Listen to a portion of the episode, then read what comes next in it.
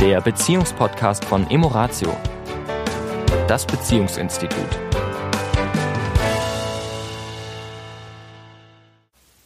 Herzlich willkommen diese Woche wieder. Hier ist der Sami. Und die Tanja von Emoratio. Hallo. Wir wollen uns heute mit einem spannenden Phänomen beschäftigen. Und zwar der Paradoxie in Beziehungen.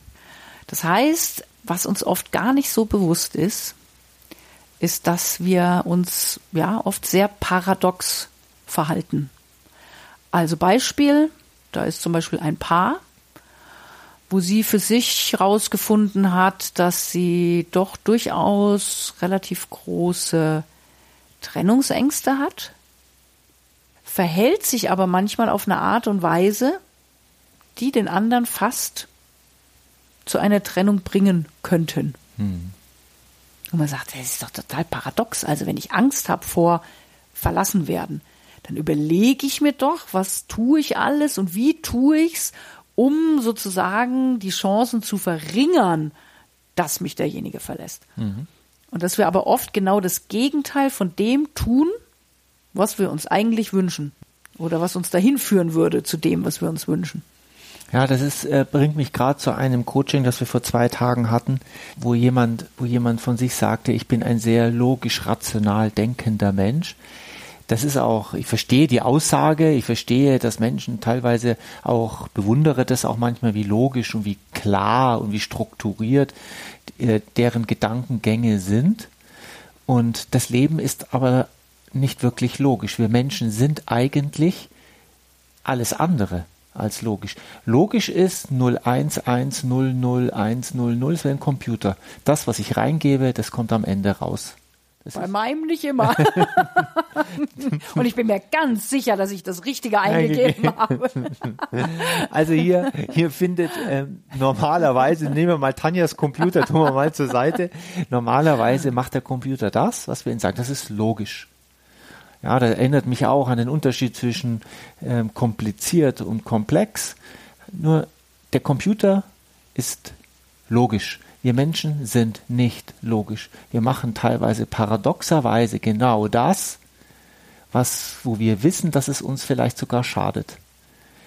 Um etwas, meistens, um etwas zu verhindern, was eigentlich doch eintreten wird. Und das wissen wir auch.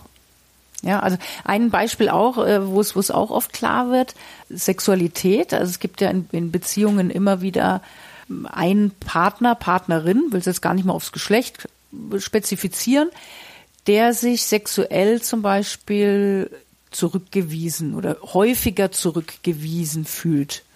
So, und diese sexuelle Zurückweisung hat einen Schmerz ausgelöst, ein, ein, ja, eine Verletzung, eine Kränkung, wie auch immer man das nennen will. Und jedes Mal, wenn jetzt der andere Partner mit einer sexuellen Avance kommt, wird sogar eher das abgelehnt. Nicht dankbar entgegengenommen? Ja. Oder auch der, der Faden aufgegriffen, ja, sondern, sondern, sondern so nach dem Motto, das stößt trotzdem wieder diese alte Verwundung an und deswegen verzichte ich lieber darauf, als dass ich sozusagen mich wieder diesem, diesem, dieser Möglichkeit einer Verletzung öffne. Ist ja logisch. Eine, die ne? eine zurückweisen. Wobei man ja sagen könnte, in dem Fall ist es ja an und für sich nicht logisch. Ja. Ja, weil jetzt kommt ja der andere gerade mit einem eindeutigen Angebot. Mhm. Ja, dann müsste man ja wieder, bist immer wieder bei deiner Logik. Mhm. Müsste ja die Logik sagen, ja super. Mhm. Jetzt findet ja keine Zurückweisung statt. Also wo ist jetzt das Problem?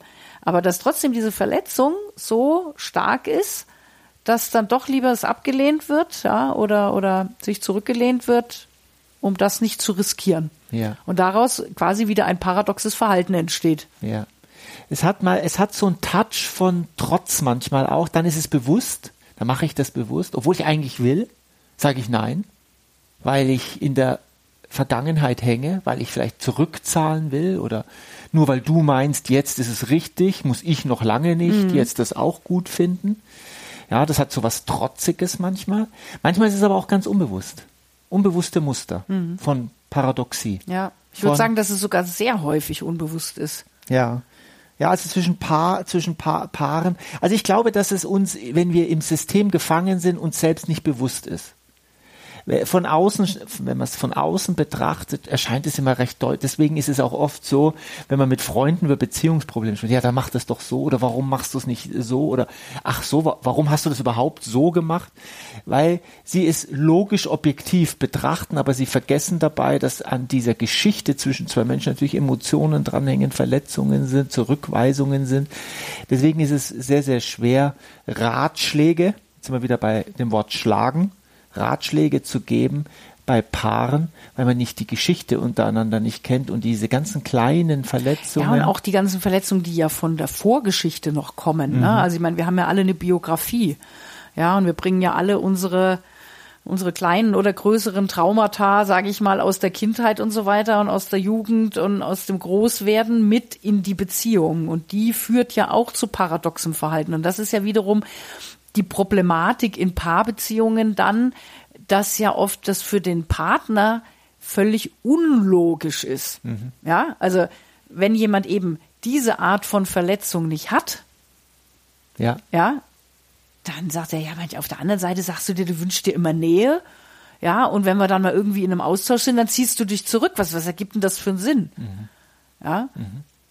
Da aber in diesem Bedürfnis nach Nähe eigentlich ein Mangel steckt, ja, von zu wenig bekommen haben, resultiert daraus wieder ein paradoxes Verhalten, was wiederum für den anderen unkongruent ist und schon sind wir im Schlamassel. Ja. Also das ist eigentlich kann mit kaum, eins der, kann der kaum jemand, also als Partner kann kaum jemand mit umgehen. Und was ist jetzt die Lösung? Ja, eine interessante Frage. also die Lösung ist mit Sicherheit eine Lösung ist für sich zu erkennen, wo sind denn verletzt? Also jetzt, jetzt, wir sind ja hier in einem Park-Podcast, deswegen macht es Sinn, das auch mal so kurz auf die Partnerschaft zu reduzieren. Wo sind denn Verletzungen von mir? Wo reagiere ich denn manchmal zurückweisend, trotzig, obwohl eine, vielleicht eine leise innere Stimme sagt, aber eigentlich will ich doch.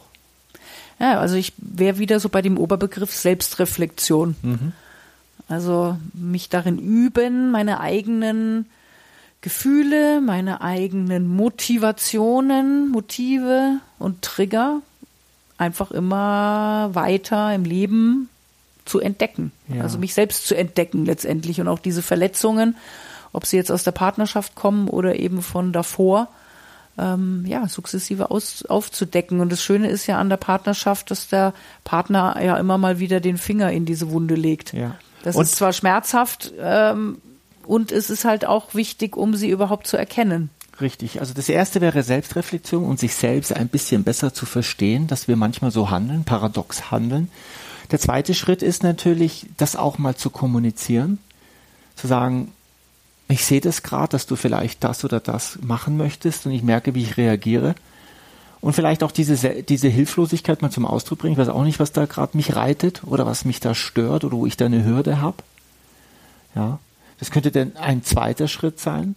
Wenn der, wenn der Schritt schon so weit ist, dass ich sogar weiß, woher es kommt, das auch zum Ausdruck zu bringen, vielleicht in einem Gespräch, in einem schönen Gespräch, weil das ja oft in beide Seiten geht. Das mhm. ist der, das, was wir oft verkennen meistens ist es ja eine Spiegelgeschichte. Mhm. Also äh, das ist Paradoxie bei mir und das ist auch dann Paradoxie ja, bei die, dir. Die bedingt sich dann die noch gegenseitig. Dann wird's, dann wird's ja. ganz kompliziert. Aber das und, ist die meistens zwischen Paaren ist das ja der Fall. Ja, und das ist eben dann auch manchmal gut, wenn man das, meine, das merken wir, das ist ja letztendlich die Arbeit, die wir mit Paaren machen, diese Dinge dann eben aufzudecken, weil was du sagst, wenn ich selbst Teil des Systems bin, dann ist es natürlich manchmal wirklich eine Herausforderung, mhm. das selber auch festzustellen, wo ich da paradox handle. Ja. Also das ist manchmal gut, dann jemanden zu haben, der da von draußen manchmal die richtigen Fragen stellt. Ja. Dann sich die Frage zu stellen, das wäre für mich der dritte Schritt, wie wollen wir denn damit umgehen in mhm. Zukunft? Ja, wenn wir das wieder feststellen, ja, wie wollen wir, was wollen wir anders machen an der Stelle, mhm. wenn wir es denn identifiziert haben? Können. In diesem Sinne. Eine paradoxe Woche. Entdecke dich. Bis, Bis dann. dahin. Das war der Beziehungspodcast von Emoratio, das Beziehungsinstitut. Weitere Informationen zu unseren Seminaren und Paarberatungen finden Sie im Internet unter www.emoratio.de.